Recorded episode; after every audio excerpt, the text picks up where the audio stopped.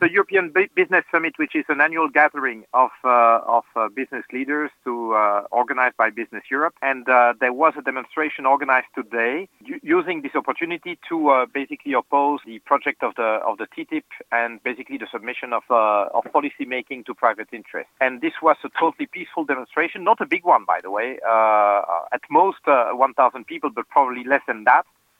Very peaceful and uh, the idea was to symbolically uh, uh, uh surround the location of the uh, of the European B- Business Summit.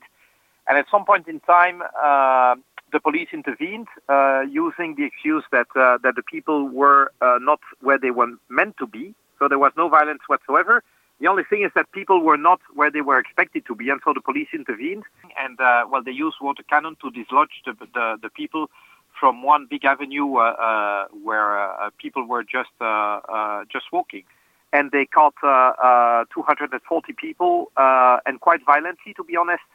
And they are being released as we speak. So bus by bus, they they um, they release the 240 people that were that were caught by by the police.